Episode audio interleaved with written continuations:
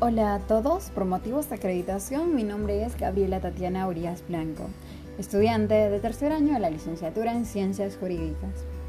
Para el desarrollo de esta actividad, me dedicaré a dar respuesta a las interrogantes de la guía proporcionada por el licenciado, referentes a los elementos y vicios de los contratos. Antes de comenzar, es importante tener presente el concepto de contratos. Es de esta manera como Prisco estableció que los contratos es aquel acuerdo de voluntades acerca de una prestación común. Sin embargo, este concepto no es del todo completo.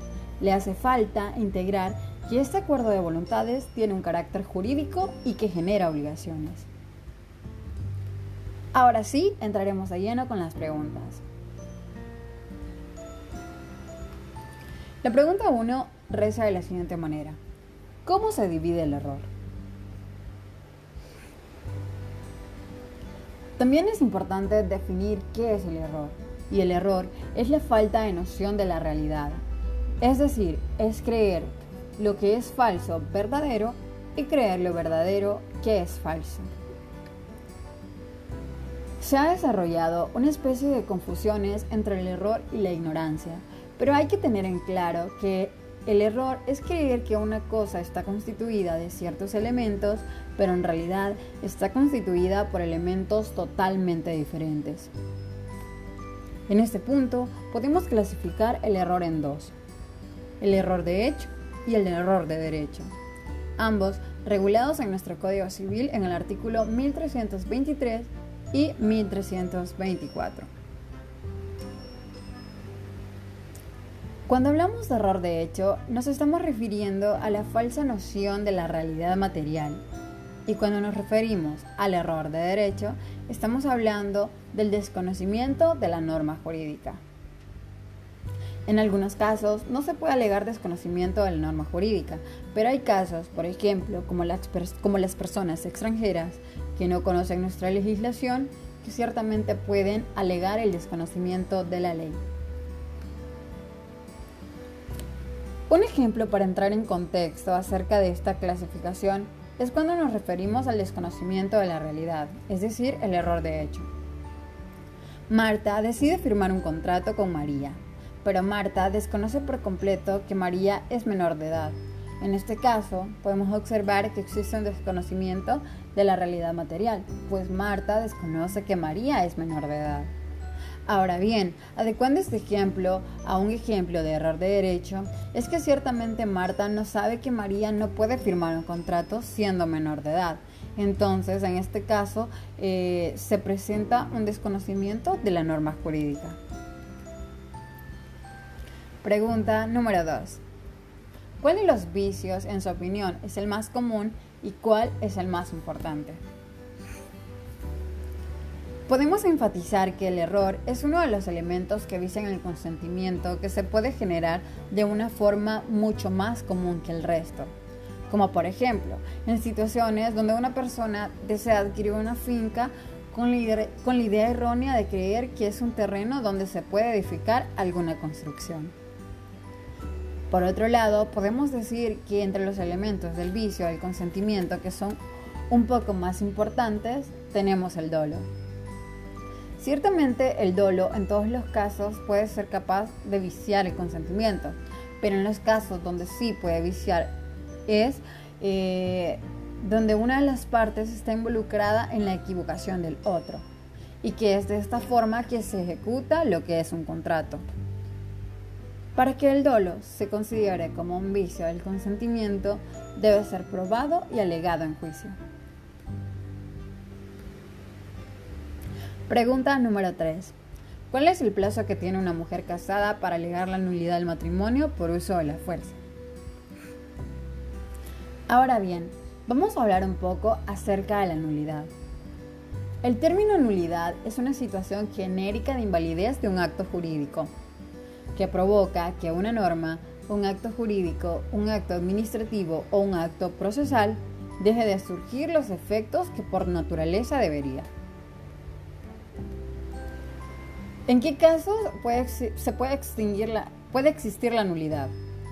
A manera de ejemplo y respondiendo al interrogante, podemos hablar eh, de la nulidad de un matrimonio.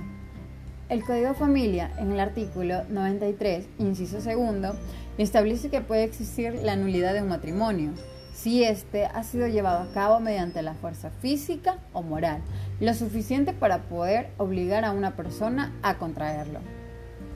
Pero también existe la nulidad por fuerza, artículo 95 del Código Civil. Y la nulidad del matrimonio contraído por el uso de la fuerza física o moral, ya sea provocada por el cónyuge o por un tercero, debe ser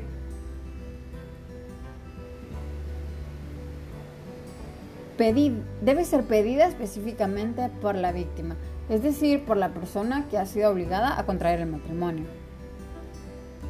Y esta persona tiene el tiempo de tres meses para poder alegar la nulidad del matrimonio mediante la fuerza. Pregunta número 4. ¿El temor reverencial vicia o no el consentimiento? Hay otras maneras que aparentemente se consideran en ocasiones como formas de viciar el consentimiento. Y de esta forma eh, exista una invalidez en los contratos como por ejemplo el temor reverencial. El temor reverencial es el simple temor eh, de poder desagradar a una persona.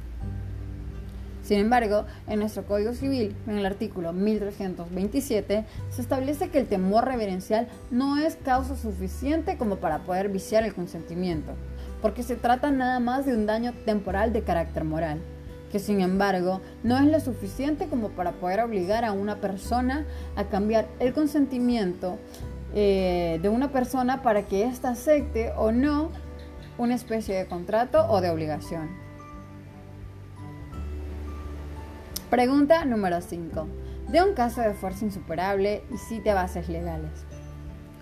Ahora bien, hablaremos de fuerza insuperable, fuerza mayor o caso fortuito. Cuando nos referimos a esto, eh, hacemos alusión a que es la ejecución de aquellos sucesos en el que el sujeto genera de una manera involuntaria y por lo tanto eh, no se espera que cumpla una determinada obligación. También, de otra manera, son aquellos acontecimientos que se producen de forma involuntaria y que impiden que se cumpla una obligación, ya que dicha situación no se ha podido prever y por lo tanto no se ha podido evitar. Un ejemplo de esto es que María tiene un papel de usufructuaria. Entonces María tiene en su poder cierto número de animales que debe cuidar. Cada animal que muera en su poder o cada animal que se daña en su poder, eh, ella va a tener que responder. Pero ¿de qué, María, ¿de qué manera María no cumple con estas obligaciones? En este caso sería cuando se presenta un caso de fuerza insuperable. Por ejemplo, eh, a los animales le damos una enfermedad y no por falta de cuidado, sino porque la mayoría de animales en esa zona se han infectado y mueren. En este caso, María no tiene por qué responder este, a la obligación de su fructuaria que tiene, en el sentido de que ella no podía evitar eh, este acontecimiento ni tampoco lo pudo prever.